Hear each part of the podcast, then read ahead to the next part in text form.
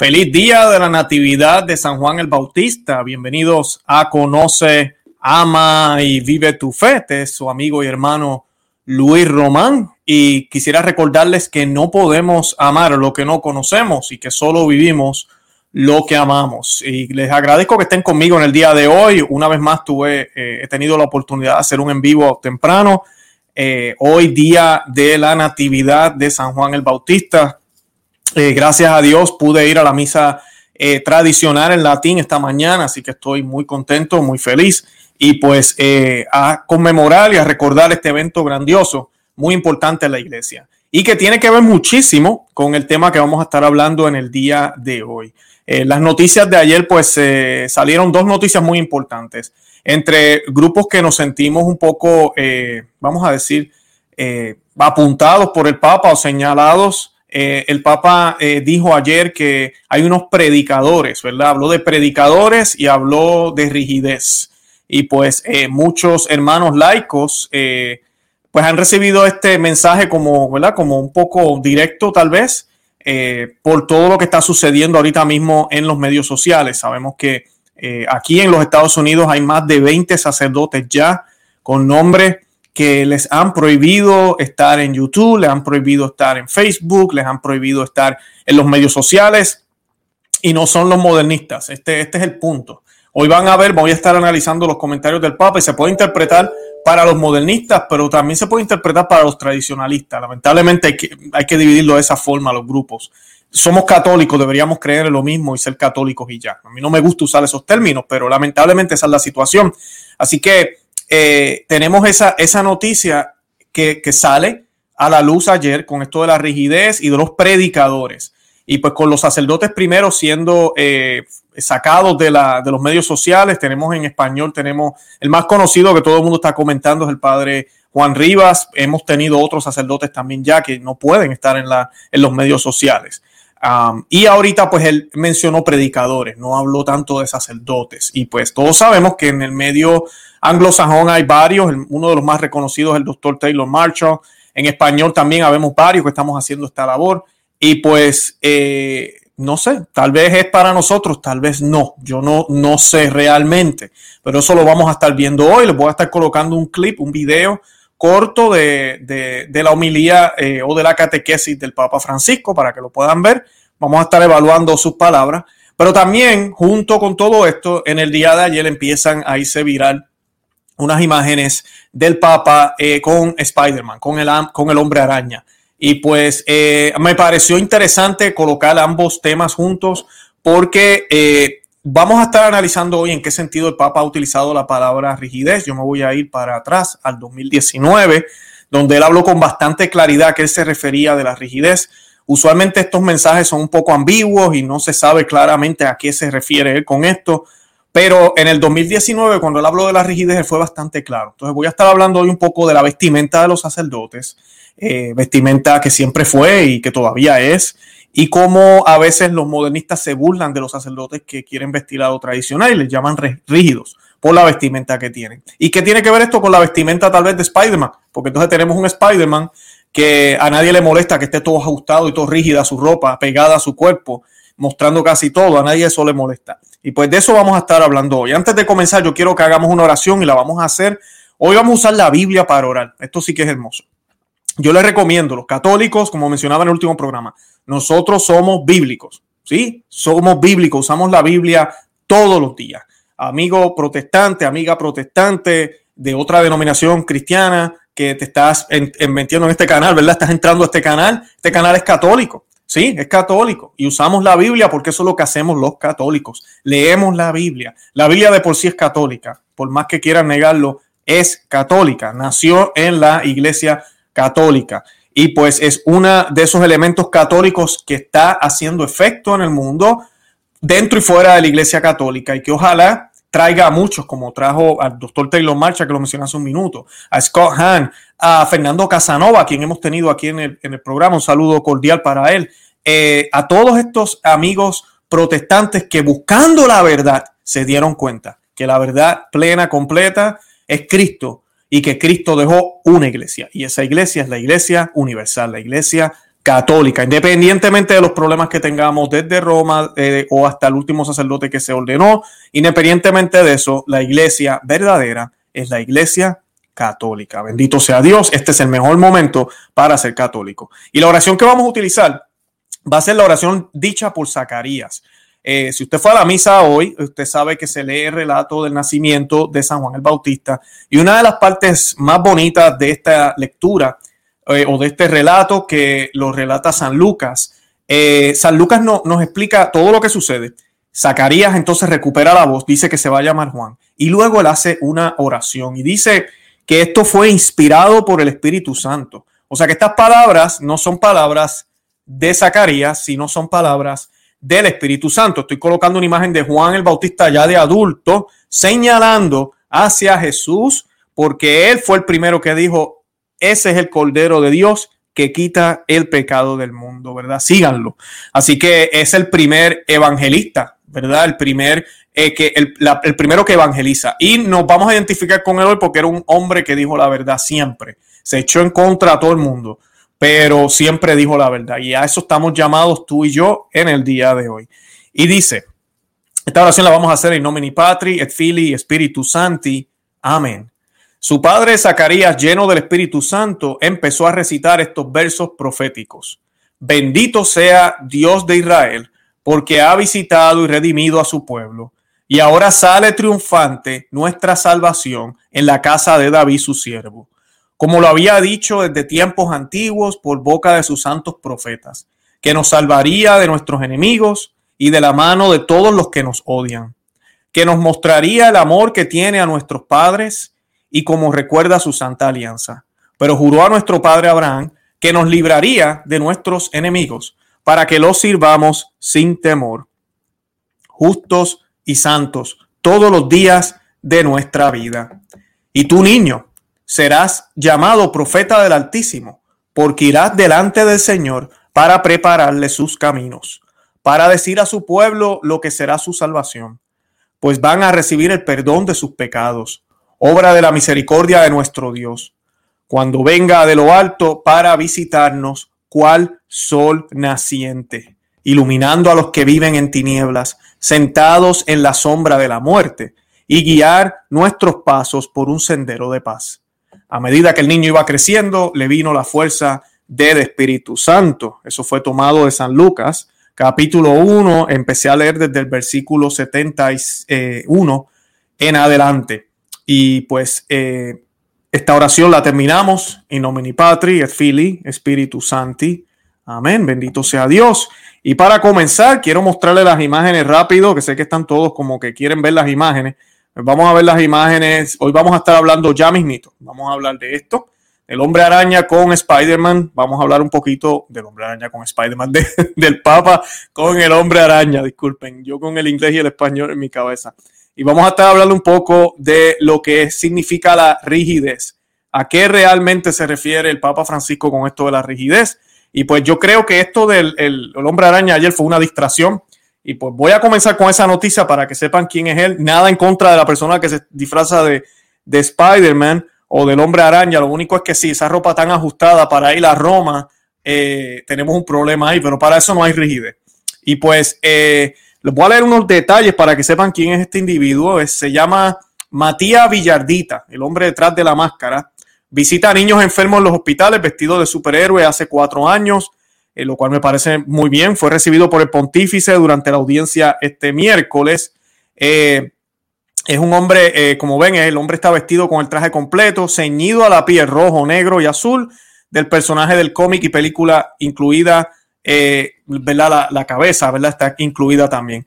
Y pues él se disfraza completamente. Él le regaló una máscara también al, al Papa Francisco. Eh, el hombre de la máscara se llama Matías Villardida, como dije, de 27 años, fundador de, una, eh, de, fundación, se llama Superhéroes en la Sala, eh, en español, una asociación de voluntarios que se disfrazan de famosos personajes de cómics para visitar a niños ingresados en hospitales, según dijo el Vatican News. Así que ese es el, el, el Spider-Man, lo cual a mí no me parece nada malo lo que él está haciendo, pero voy a estar hablando un poco de qué, de por qué, ¿verdad? Quisimos atar este Spider-Man con lo que voy a estar hablando hoy de la rigidez. Eh, el Papa Francisco ayer en la catequesis habló de la rigidez y habló de predicadores. Y pues para, ¿verdad? Poder hablar un poco de eso, yo voy a colocar el video ahora para que lo puedan ver y pues podamos abundar un poco. Y pues el video, el Papa está hablando en italiano y la señora que está narrando está traduciendo al español. Así que eso es lo que, lo que van a estar viendo. Luego de eso yo voy a hacer un análisis de las palabras de él. Una vez más, quiero decirles antes de que ponga este video. Este canal cree que el Papa es el Papa Francisco. Quiero aclarar eso, a pesar de todas estas noticias. Y pues tenemos que orar por él. Definitivamente estamos en graves problemas, definitivamente estamos en una crisis, uh, pero tenemos que ser fiel a la Iglesia Católica. Así que el Papa es él, él es el Papa. Tenemos que orar por él, pero eso no significa que puede errar, que se puede equivocar, que puede estar mal orientado, que puede caer en pecado, obviamente, no es eh, un Dios. Y pues eh, eso es lo que tratamos de traer aquí en colación en el programa. Así que vamos a estar hablando de estas palabras y si realmente es cierto esto de la rigidez. Y vamos a estar también hablando de Juan el Bautista y un poquito de la vestimenta de los sacerdotes. Les dejo con el video. No faltan tampoco hoy, de hecho, predicadores que sobre todo a través de los nuevos medios de comunicación no se, no se presentan, pueden turbar las comunidades, no se presentan en primer lugar para anunciar el Evangelio de Dios, que ama el, al hombre de Jesús crucificado y resucitado, sino para reiterar con insistencia, como auténticos custodios de la verdad, así se llaman ellos, cuál es la manera mejor de ser cristianos. Con fuerza, a fuerza en que el cristiano verdadero es al que ellos están vinculados, a menudo identificado con ciertas formas del pasado. Y que la solución a las crisis actuales es volver hacia atrás para no perder la genuidad de la fe. También hoy, como entonces, está la tentación de encerrarse en algunas certezas adquiridas en tradiciones pasadas. Pero ¿cómo podemos reconocer a esta gente? Por ejemplo,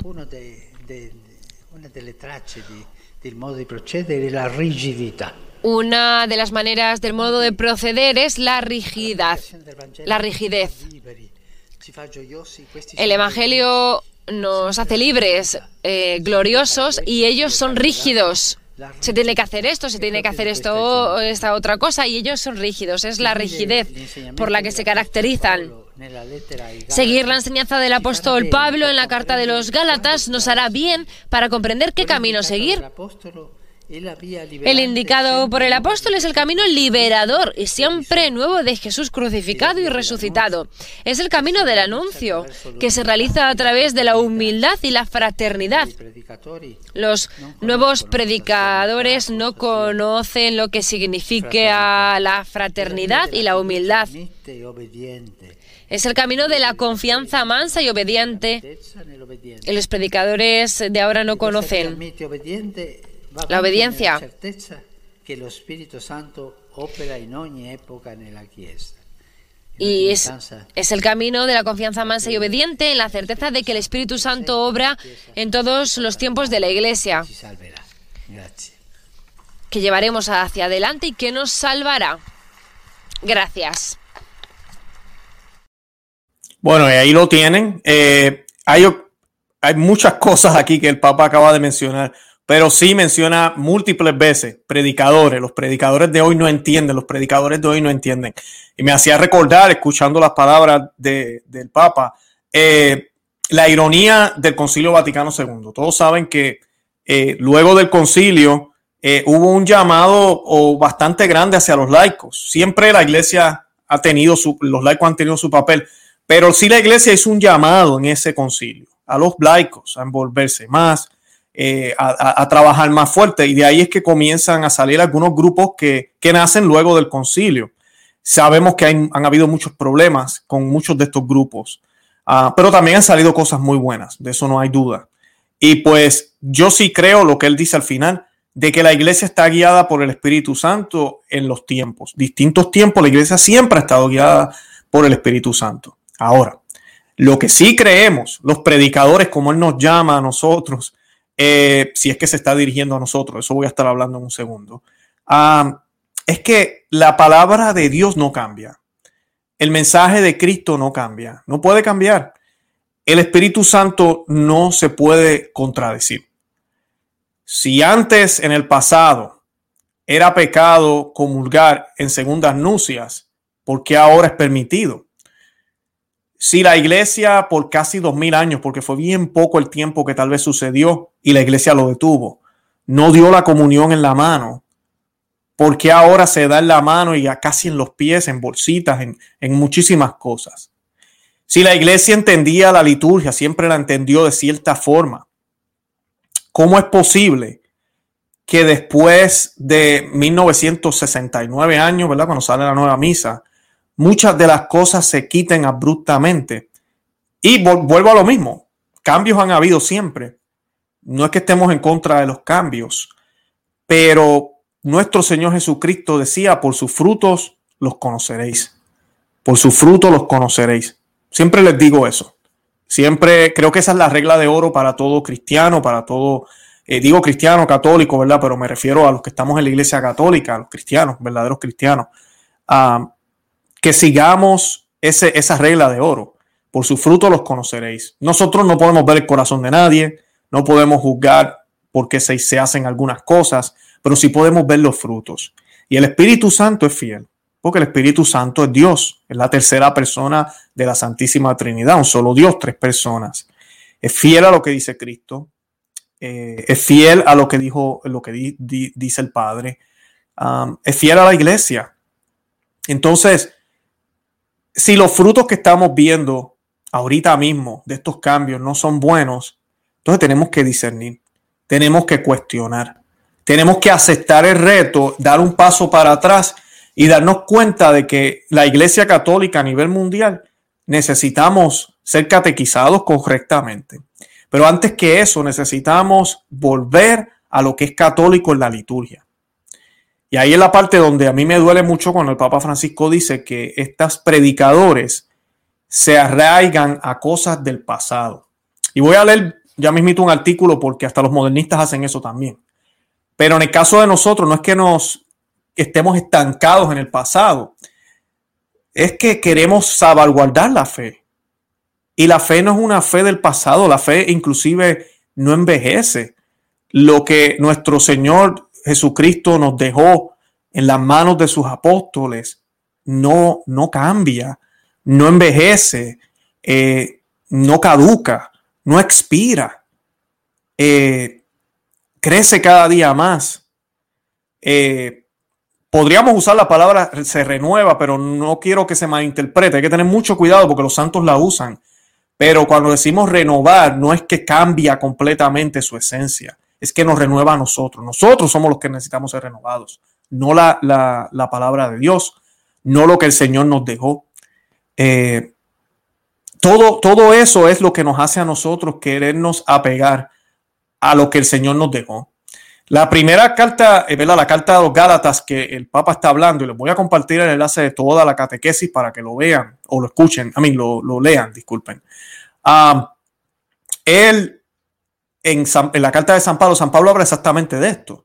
Hay unos predicadores, por eso yo creo que el Papa aprovechó esta lectura para utilizarla.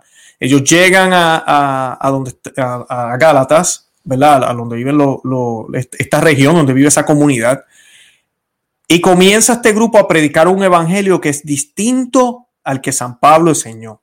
Entonces, eso es lo que yo quiero que los, los casi 700 personas que me están viendo ahorita analicen si lo que yo voy a hablar por, de parte mía, eh, también voy a hablar de parte de los sacerdotes que, han censurado, como el sacerdote Juan Rivas, padre Alman y distintos sacerdotes, más de 30, 40 sacerdotes en total, yo conozco, yo sé que, los han censurado.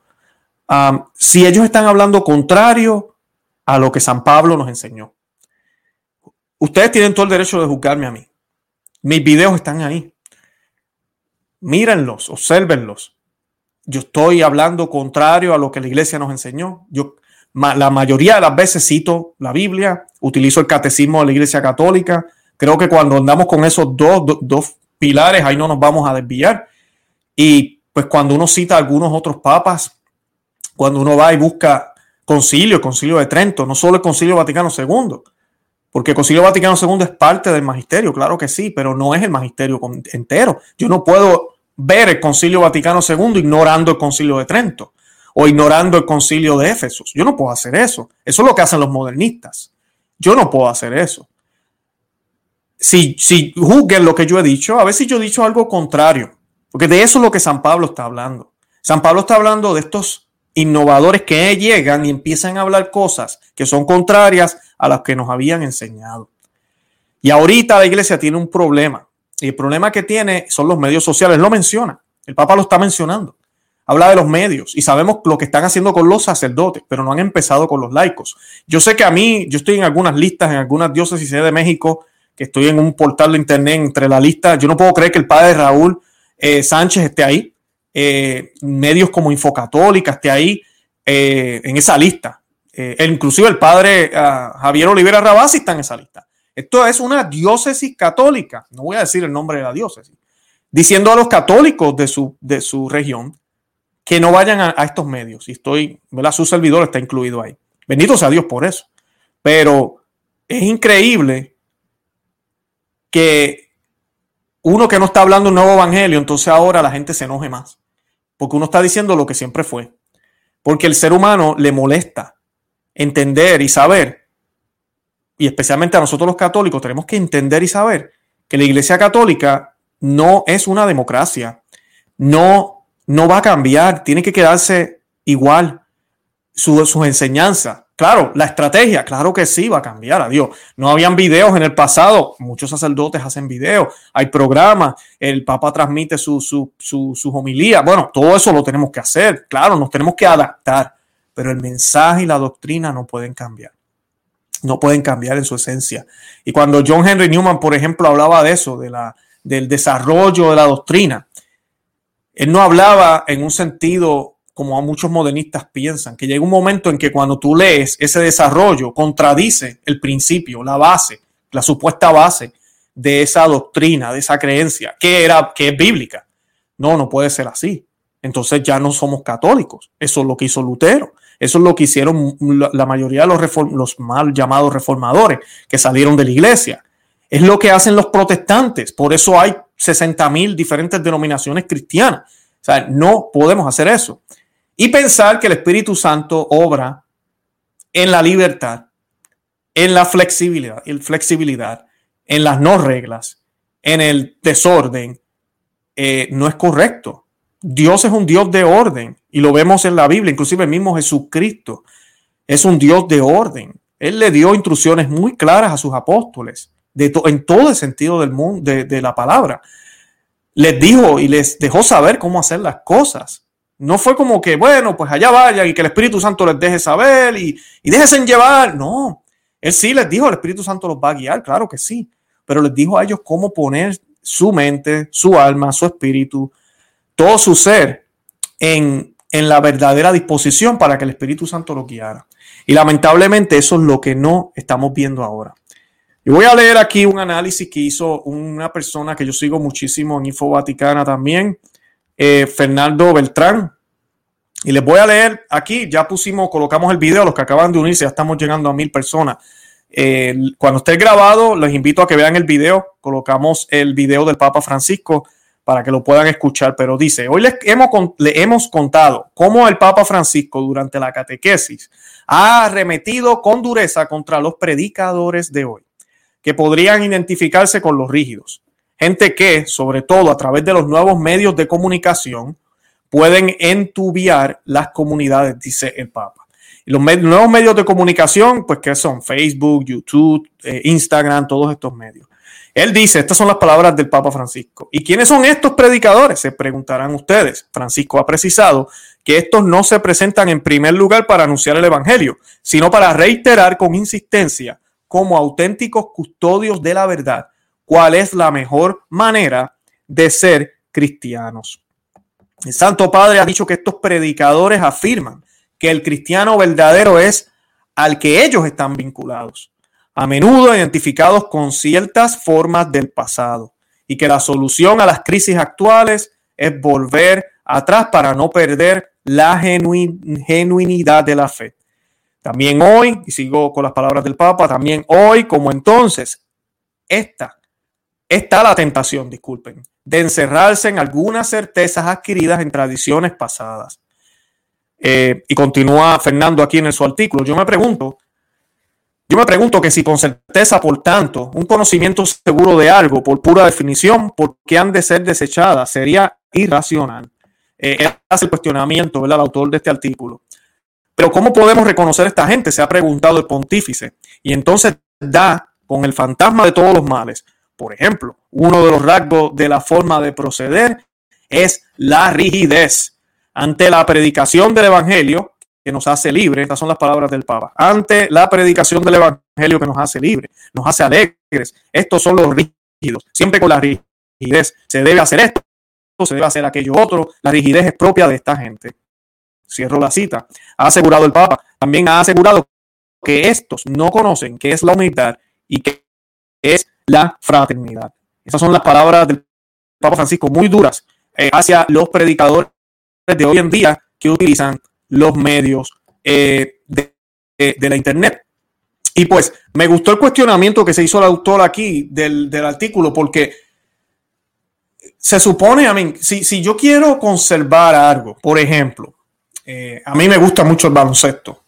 Y el baloncesto, ¿verdad? Ha tenido sus cambios también. Eh, pero la esencia del baloncesto es, ¿verdad? Usted tiene el balón y usted tiene que balancear, ¿verdad? Rebotar el balón al suelo.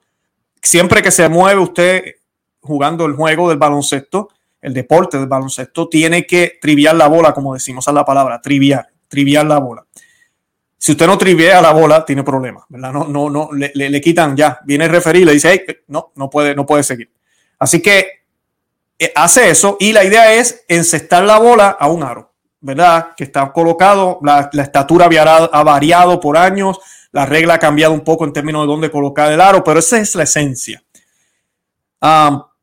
Eso hay que conservarlo. Si yo cambio esa esencia, entonces ya deja de ser baloncesto. Ya, ya no es baloncesto, es otra cosa.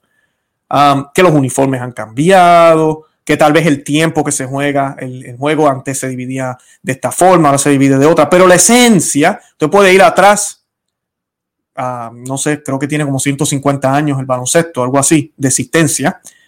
Y el primer juego que se jugó, posiblemente luce un poco distinto en términos de la vestimenta y eso, pero sigue siendo el mismo juego. Usted lo ve y te dice, ah, eso es baloncesto.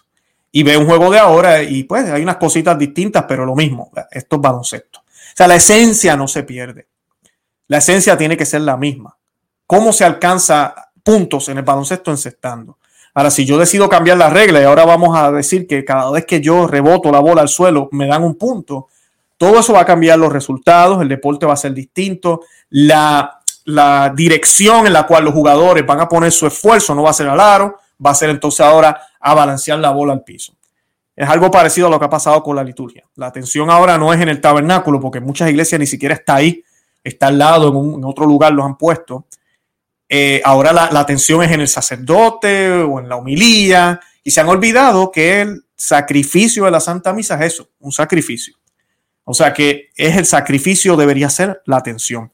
O sea que esos cambios que se, se hacen pueden alterar la, atención de quienes participan en el deporte, dije en la liturgia también, en lo que estemos haciendo, en la rama que estemos ¿verdad? tratando de hacer.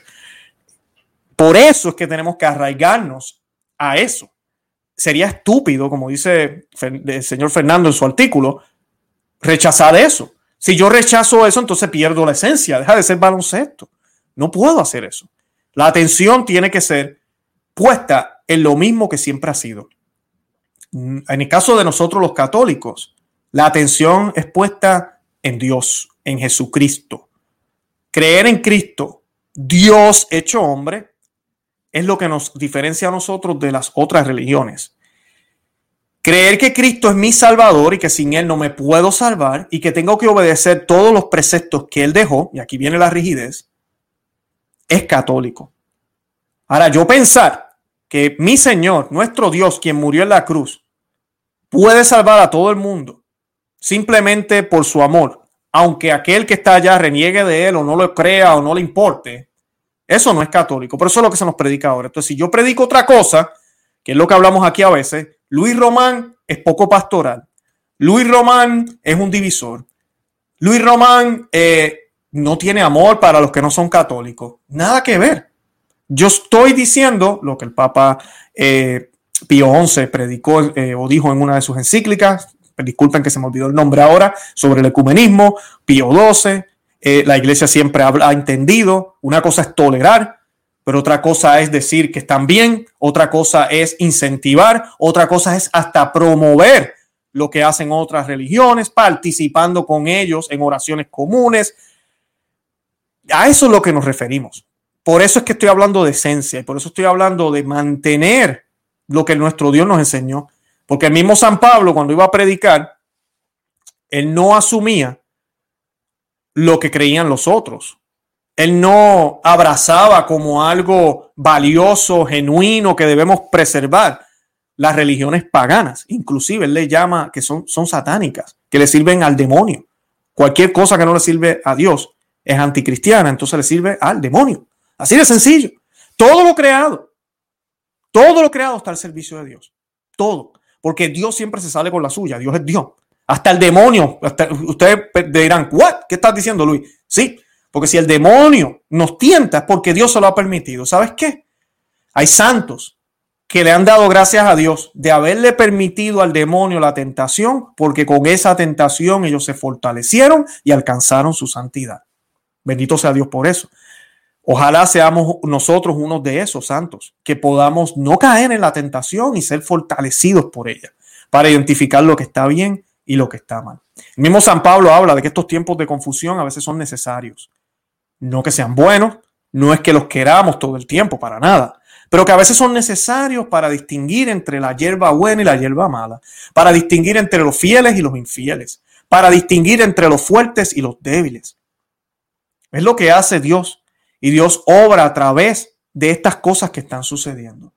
Pero hablar de esta manera que yo estoy hablando es muy rígido. Muy rígido, no podemos hablar de eso. El Evangelio es la alegría de ser alegre y se acabó. De eso es lo único que nos quieren hablar. Y sí, el Evangelio es una alegría inmensa porque las puertas del cielo que estaban cerradas, gracias al sacrificio de nuestro Señor Jesucristo, están abiertas. Pero yo tengo que aceptar la cruz, como dice mi Dios, Dice, agarra la cruz cada día, todos los días, y sígueme. Eso es lo que nuestro Jesús nos pide, nuestro Dios, nuestro Señor nos pide. Es lo que Juan el Bautista hizo. Hoy que estamos celebrando la fiesta de Juan el Bautista. ¿Por qué a Juan el Bautista lo decapitaron? Por decirle la verdad a todos. Por hablar clara, eh, por, ser, por hablar con claridad y por hablar la verdad. Por ser luz y preparar el camino para el Señor. Tú y yo estamos llamados a ser como Juan el Bautista a identificar dónde hace falta la luz y con lo poquito que podamos dar, alumbrar, alumbrar. La Biblia nos dice que aquellos que están en la oscuridad detestan la luz. Así que yo no me sorprendo que a mí me detesten muchos. Y no me sorprende que mucha gente deteste a muy buenos sacerdotes que hay en la internet, que obispos hayan pedido que se callen la boca, que dejen de hablar, que ahora desde Roma también nos están diciendo a los predicadores que estamos defendiendo la sana doctrina, que somos muy rígidos, que no conocemos el Evangelio, que, que somos unos orgullosos y no tenemos humildad. Qué tristeza. La, primera humildad que debemos tener y obediencia es hacia Dios. Yo no digo nada que el Señor no nos haya dado. A veces las personas, y les agradezco a los que me han escrito, que son muchos, incluyendo sacerdotes. Un saludo a todos los que me han escrito y que he podido hablar. Ah, me dicen, Luis, es que ese mensaje tan bonito, que tú lo que dijiste, amiga, amigo que me escuchan, no, no es mío. El mensaje no es mío, es de Dios. Es de parte de Dios. Nuestro Señor Jesucristo nos ha dejado todo. Todo. Nosotros no necesitamos nada. No deberíamos pedir nada. Él nos ha dejado todo lo que necesitamos. Lo único que nosotros tenemos que hacer es ser obedientes a Dios. Y sí, él dijo, vendrán falsos pastores, vendrán disfrazados de oveja. Y estos tiempos que nos han tocado vivir ahorita, la cosa está bien caliente y bien fuerte, porque parecen buenos. E inclusive lo peor de ahora es la ambigüedad. A veces es mejor que te digan algo completamente malo, pero ¿verdad? es claro, tú lo ves y tú dices, no, esto, esto está mal, a que te mezclen, te licúen la verdad, te traten de, de, convencer de algo. Entonces, si tú no estás preparado, por eso mi canal, aquí este canal se llama Conoce, Ama y Vive tu Fe. Porque ese es el problema. Si no conocemos nuestra fe, no la vamos a amar porque no la conocemos. Vamos a amar algo, pero vamos a amar tal vez el modernismo de ahora, que yo lo amé también. Voy a amar el ir los domingos solamente a misa, recibir la comunión en la, la mano.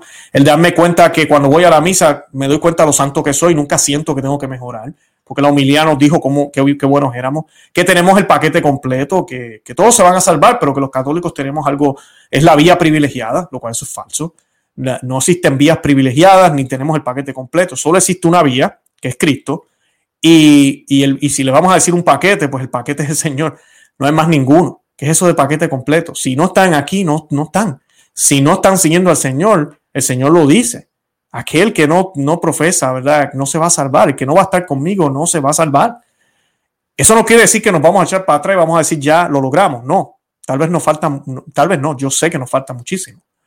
Pero, pero debemos tener la certeza y debemos tener la fe puesta en Dios de que, de que el Señor va a obrar en todo porque lo amamos. Va a obrar para bien de los que los aman, dice la palabra de Dios.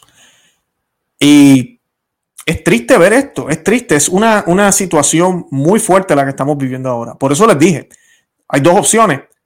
Odiar a los líderes de la iglesia, detestar lo que están haciendo, eh, crear odio, sentir rencor, querer, querer tal vez salirse hasta de la iglesia católica. Esa es una opción.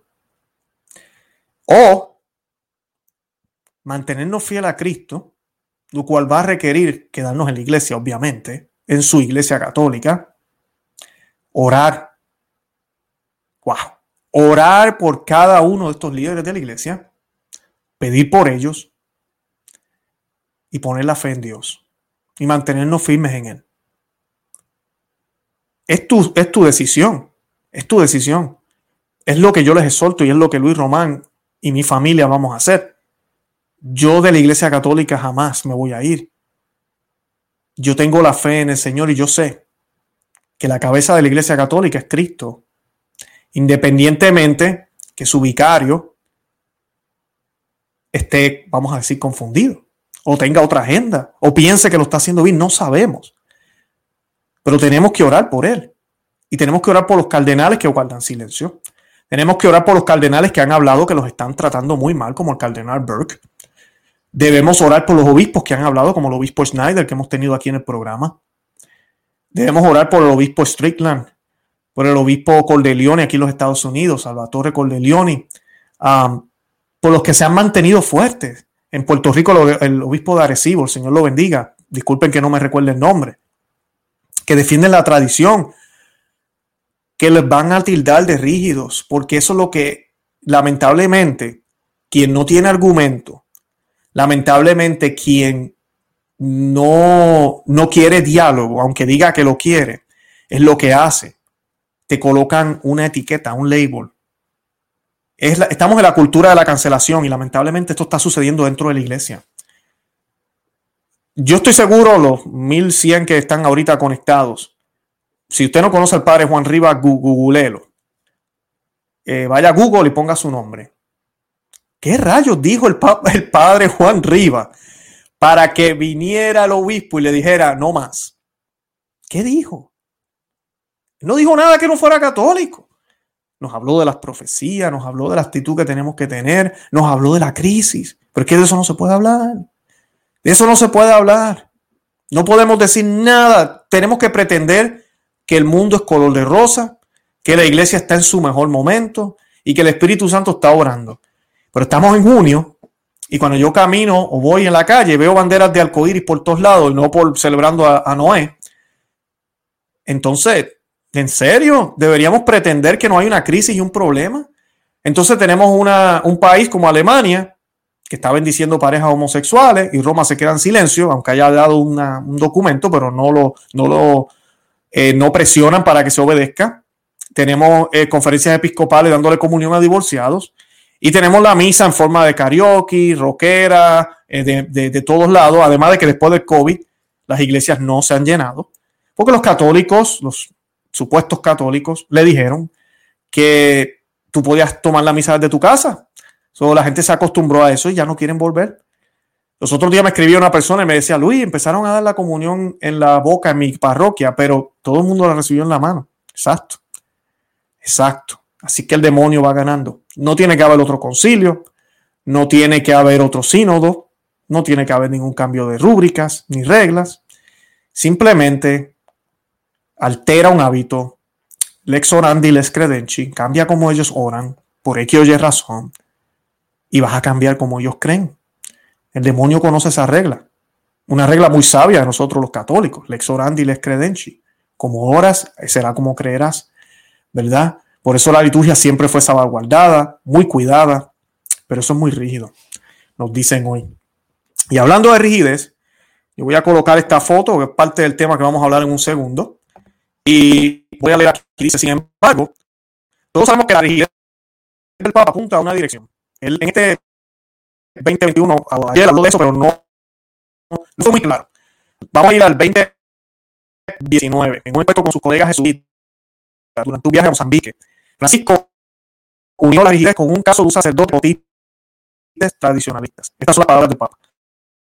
El clericalismo tiene como consecuencia directa la rigidez. No habéis visto nunca jóvenes sacerdotes del de todo rígido, en sotana y capelo con la forma del planeta Saturno en la cabeza, ahí lo tenéis. Detrás de todo, el rígido clericalismo hay serios problemas.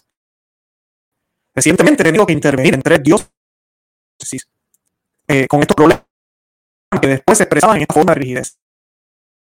Que escondían desequilibrios y problemas morales, comentó el Papa. Esto a mí me da un dolor.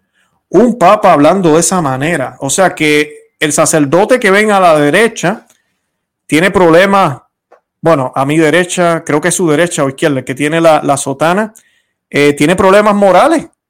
Tiene problemas morales ese sacerdote, parece, según el Papa en el 2019. Esa, eso es muy rígido. Debemos andar en, el sacerdote debe andar como el que está al lado, que ni siquiera parece sacerdote.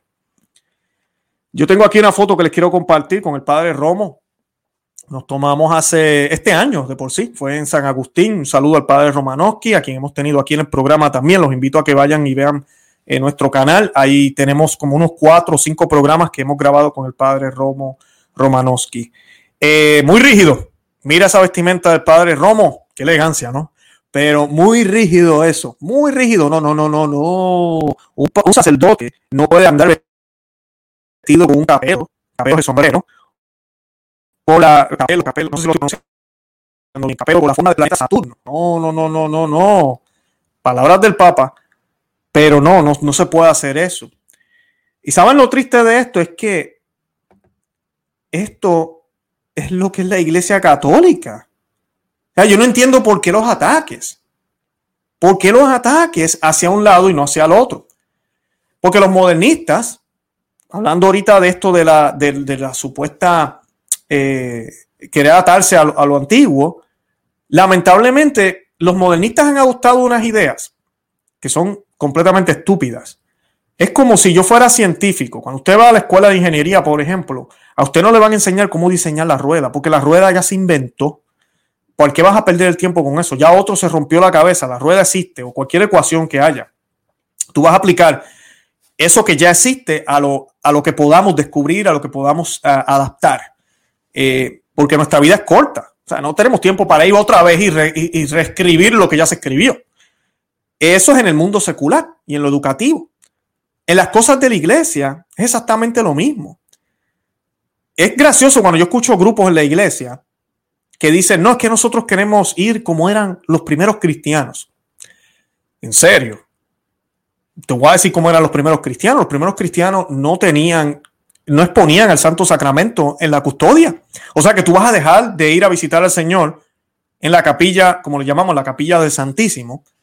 No vas a ir más a visitar al Señor. algo que promueven los santos, algo que se hizo muy popular después del año 1000 más o menos, 800, 900.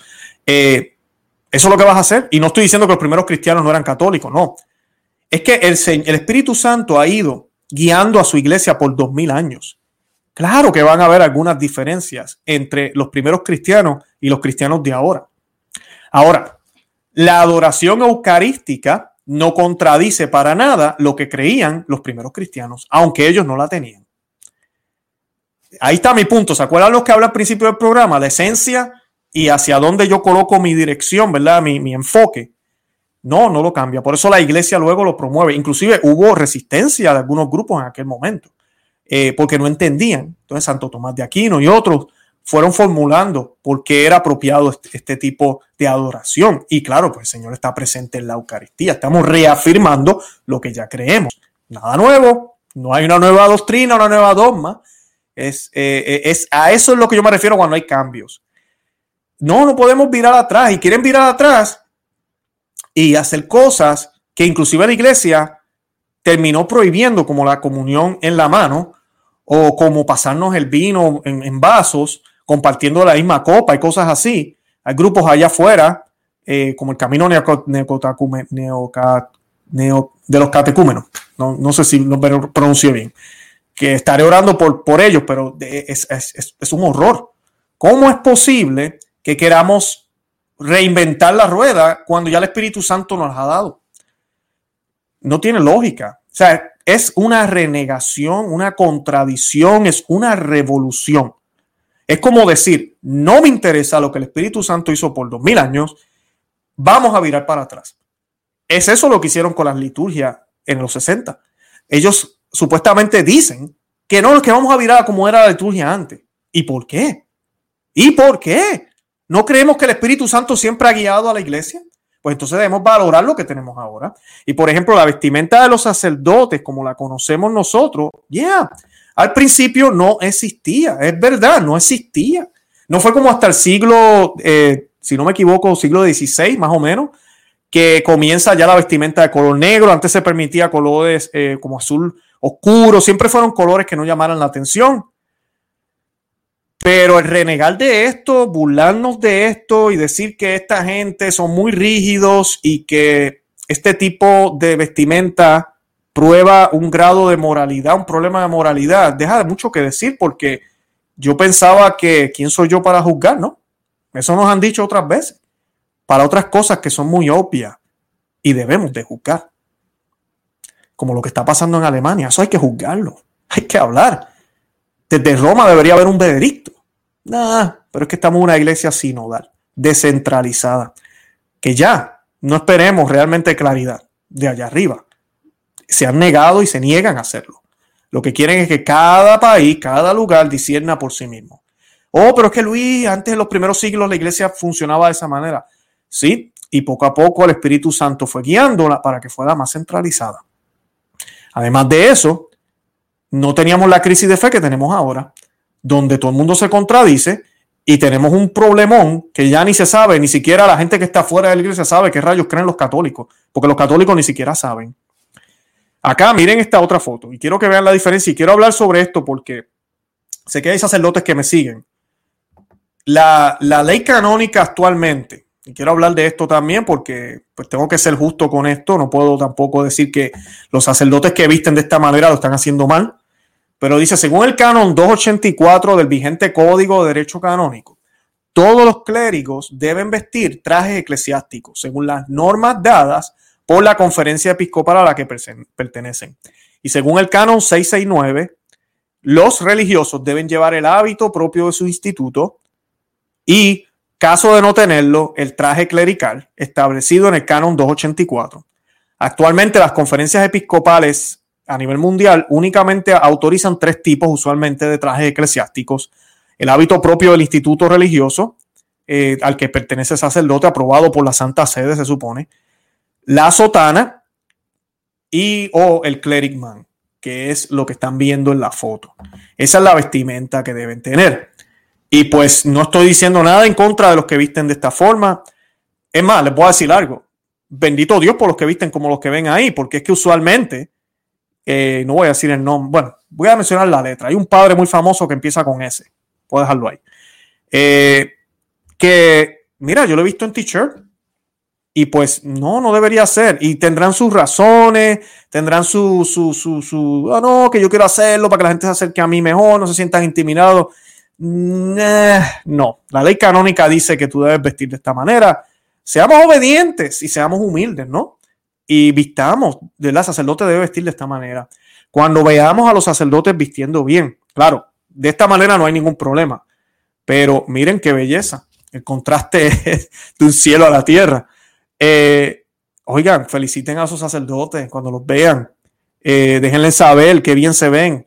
Dan a entender que Cristo está ahí. Eh, muchos sacerdotes, yo he hablado con ellos cuando visten de esta manera. Yo conozco sacerdotes que usan las dos, pero me dicen que cuando visten de esta forma, más personas se les acercan a confesarse, les piden consejo, le piden bendición. ¿Por qué será? Porque aunque lo creamos o no en este mundo secular, la gente aprecia esto. Todavía se aprecia, todavía vale la pena. Aquí les voy a poner el padre Colloway, quien también escribió la, la, consagración a San José que estuvimos hablando en el programa los otros días. Eh, sí, mira, es muy, muy refrescante ver los sacerdotes vestidos de esta forma. Eh, saber que no se avergüenzan de su fe. Yo no estoy diciendo que los otros se avergüenzan de la fe, pero cuando un sacerdote va de incógnito da, da mucha pena. No es fácil ser sacerdote. Eh, muchos me dicen, yo he escuchado el argumento de que yo he visto de, una manera distinta a veces, trato de como de vestir de incógnito, porque es que me es mi día de descanso. Yo no puedo, yo no puedo, tengo que tomar un break. Yo no puedo estar confesando todo el tiempo y dando consejos. Me dicen algunos sacerdotes. Oremos por los sacerdotes porque no es fácil para ellos. Eh, la prueba es grande, pero yo soy papá. Yo soy papá de dos niñas y dos varones. Y yo no, no cojo días libres. Eh, tengo que ser papá siempre por ellos. Y, y no, no es fácil. No es fácil. Muchos me dirán, no, pero es que el sacerdote tiene muchos hijos. Sí, es verdad. Pero esos hijos pueden acudir a otros padres también, ¿verdad? Dentro de la iglesia católica, otros padres espirituales. Mis hijas y mis hijos solo me tienen a mí. Así que requiere la misma entrega. La misma entrega que se le pide a los sacerdotes hacia su pueblo, es la misma entrega que debemos tener los maridos, los casados, con nuestros hijos, las mujeres también. Eh, ya no hay días libres. No hay días libres y qué bueno, gracias a Dios. Por, ¿Saben por qué? Porque nuestro Dios no se coge días libres tampoco. Entonces, si nuestro Padre del cielo no se coge días libres, ¿por qué yo tengo que cogerme días libres? Ay, Luis, eso es muy rígido. Eso me van a decir mucho. Ay, Luis, tú, no, tú no entiendes. Tal vez no, entonces. Tal vez no. Pero si ahora lo van a siempre a combatir con eso, si ahora lo único que van a decir es muy rígido, es muy rígido, mira, entonces no podemos, no, no se puede. Están bloqueados completamente. De verdad, están, están, no quieren escuchar. Y es triste eso. De eso nos hablan muchos sacerdotes que han sido censurados, que han sido sacados de la internet y los medios sociales. Así que tenemos que orar por el Papa, tenemos que orar por la Iglesia Católica, tenemos que defender la tradición. Como dije ya al principio, hay sacerdotes que visten de esta manera. Yo no voy a decir que es malo, porque la Iglesia lo permite. Por lo menos estos que están en la foto visten así. Yo sería sacerdotes que van en guayabera, en t-shirt, en jeans, azules, en camisas con diseño, y uno no sabe que son sacerdotes, parecen hombres normales. Eh, bueno, no hombres normales, hombres ordinarios, disculpen. pero la iglesia lo permite, así que no estoy diciendo que esto es malo, que estén vestidos así. Por lo menos esos que están en la foto de negro, con cuello, bendito sea Dios. La iglesia permite a ambos. Qué pena que desde Roma se hable muy mal de los que visten de una manera así y se les llame sombreros de Saturno. Así que cuando yo escucho las palabras rigidez y se nos habla de ritualismo y se nos habla de otras cosas, es obvio saber que esta rigidez que nos hablan va para un solo lado, lamentablemente. Definitivamente no podemos ser más estrictos con las cosas exteriores que con, las del corazón. No podemos serlo. porque entonces vamos a caer en el pecado que tal vez los fariseos habían caído. Tal vez no, que cayeron. Se preocupaban más por lavarse las manos antes de comer que por tener el corazón limpio. Y eso es un problema, definitivamente. No podemos caer en eso. Pero tampoco podemos este, ser relativos a lo que la iglesia ha establecido, inspirada por el Espíritu Santo, como el Papa lo dijo en el video. Los que, no, los que se acaban de conectar, tenemos ya casi 1.300 personas conectadas. Eh, vean el principio del programa para que puedan ver el video del Papa. Pero el Papa termina diciendo eso, que debemos confiar que la iglesia es dirigida por el Espíritu Santo. Definitivamente lo es. Entonces, si lo es y lo ha sido, porque yo tengo que renegar de esto. Yo no estoy diciendo que lo nuevo es malo tampoco, eso que hacen los sacerdotes aquí, esto, como se visten de esta forma. Vuelvo y repito. Ahora, que esto es precioso, no hay quien lo niegue. No hay quien lo niegue comparado con la otra forma, definitivamente.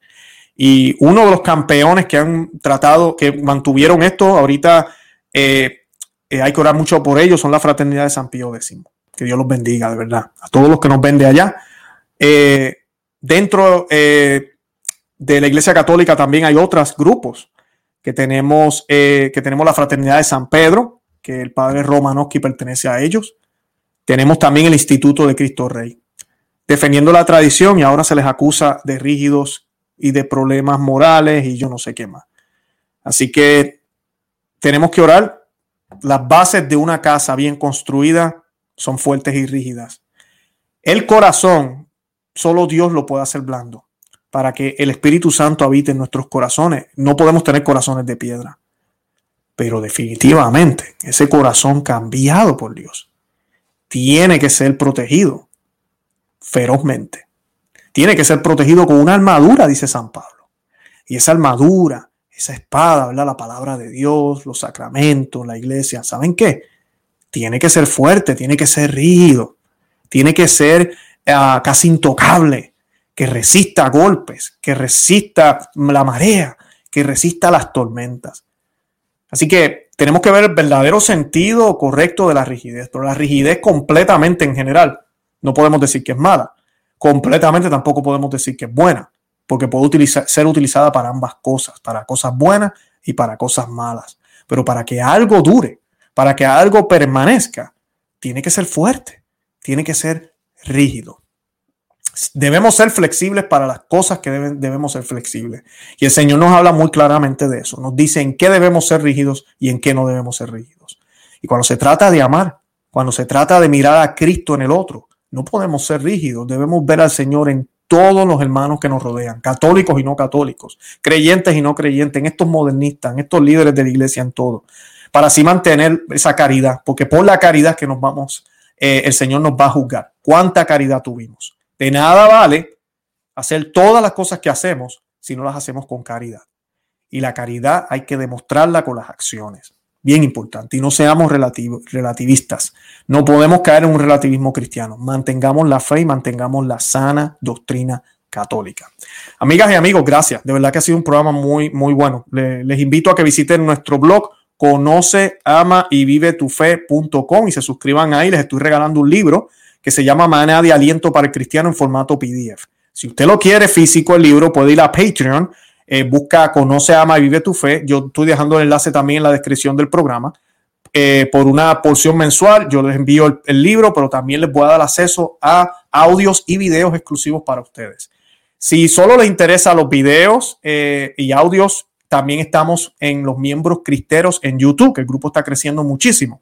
Es una manera de agradecerles. Muchos de ustedes me, me, quieren dar donaciones, me han dado donaciones y yo me siento en deuda. No tengo que hacer esto, yo lo sé pero es una manera de agradecerle a los que sí quieren aportar y ayudarnos, eh, poder eh, agradecerle por medio de un, de un video, de un audio. Y pues esto es exclusivo para ellos. Hay un botón que dice Join aquí al, debajo del video, le pueden dar ese botón, ahí están los detalles. También estamos en Facebook, Instagram y Twitter por Conoce, Ama y Vive tu Fe. Los que están en Facebook, que me están viendo ahorita, eh, quiero que entiendan que 90% del contenido no está en Facebook, Vayan a YouTube, busquen el canal Conoce, Ama y Vive tu Fe, suscríbanse y denle a la campanita. También tenemos un segundo canal que usualmente los viernes hacemos programa que se llama Perspectiva Católica con Luis Román. Perspectiva Católica con Luis Román. para que también nos sigan allá. Búsquennos y denle eh, a la campanita para que no se pierdan ninguno de esos programas.